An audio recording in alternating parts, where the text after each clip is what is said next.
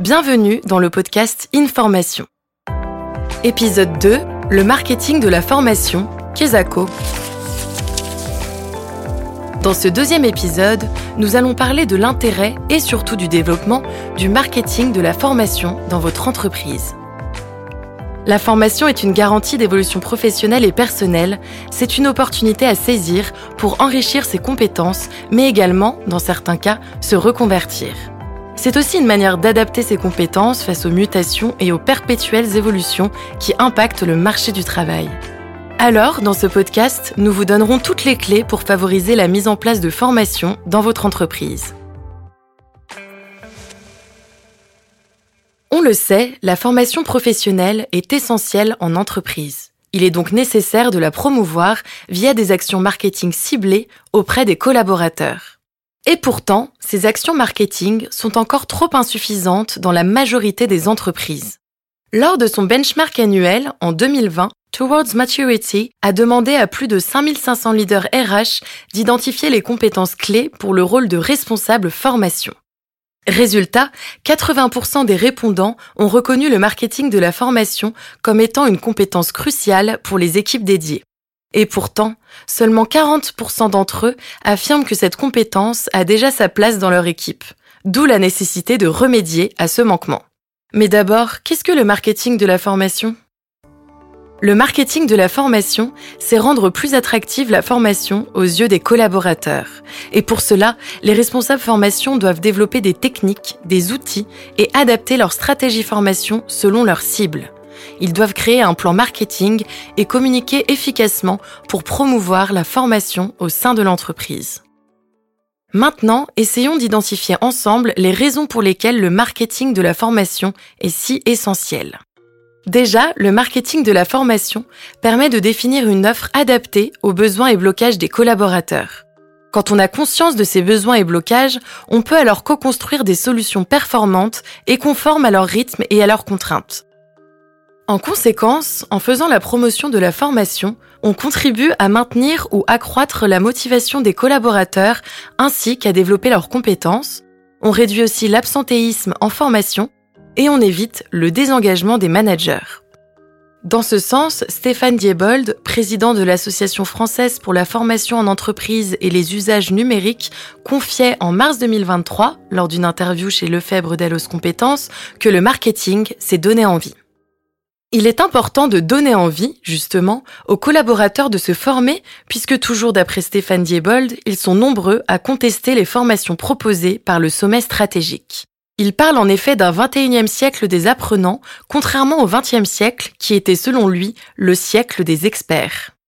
Alors, forcément, pour comprendre le fonctionnement des apprenants et par la même occasion leurs besoins en formation, le marketing est particulièrement utile. En effet, il nous permet d'étudier leur comportement et leur sociologie afin de comprendre comment les faire monter en compétences efficacement.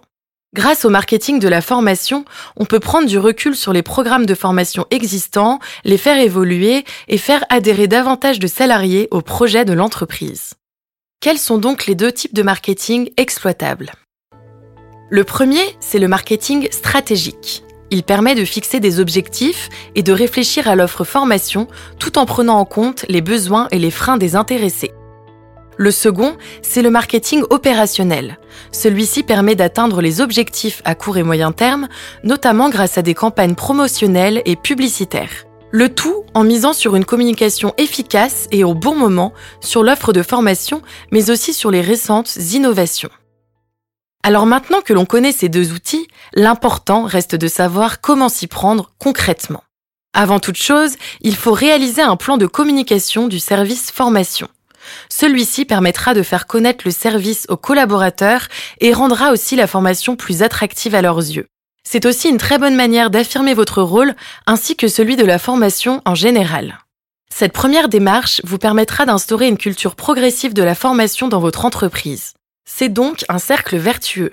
Plus et mieux les collaborateurs seront informés, mieux et plus rapidement ils répondront présents à la formation.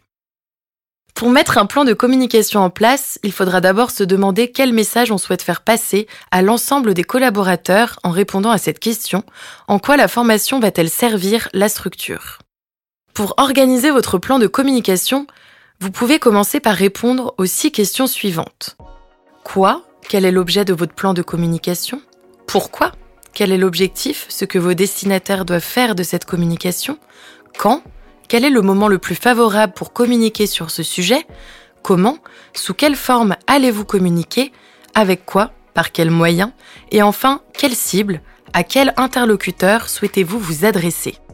Puis, lorsque vous déroulerez ce plan de communication, pensez à vulgariser les nouveaux termes liés à la formation au sein de votre entreprise, au risque de vous retrouver face à des collaborateurs méfiants à cause de termes qu'ils ne comprendraient pas. Par exemple, l'ensemble de l'entreprise doit avoir conscience que pour faire référence à la formation, on parle aujourd'hui de développement des compétences. Aussi, utilisez les outils de formation dont vous disposez et en particulier les outils numériques. Par exemple, certains vous permettent de recueillir des témoignages de collaborateurs pour en tirer des conclusions et les partager au reste de l'entreprise. Et grâce à ces outils, vous pouvez aussi sonder vos collaborateurs pour les intégrer au processus de formation. Enfin, formez-vous au marketing de la formation. Cela vous permettra non seulement d'être à l'aise avec les méthodes existantes, mais aussi d'en créer de nouvelles. À noter que le marketing de la formation passe aussi par la communication marketing et la création d'une communauté, sans quoi les salariés n'adhéreront pas forcément à vos programmes de formation. Aussi, le storytelling est très important pour susciter des émotions et ainsi attiser la motivation. C'est également une compétence que les responsables formation doivent absolument développer. En conclusion, pour donner envie d'apprendre, il faut informer et intéresser son auditoire. Alors, une seule chose à garder en tête, donnez de la valeur au savoir et mettez en lumière le potentiel inspirant et créatif de la formation. L'occasion ici de rappeler la force d'un plan de communication efficace pour booster la prise de conscience collective de la place donnée à la formation dans l'entreprise. Merci d'avoir écouté cet épisode d'Information. Dans le prochain, l'impact de la transition énergétique sur la formation n'aura plus de secret pour vous. Si cet épisode vous a plu, n'hésitez pas à mettre des likes et des commentaires sur votre plateforme d'écoute préférée.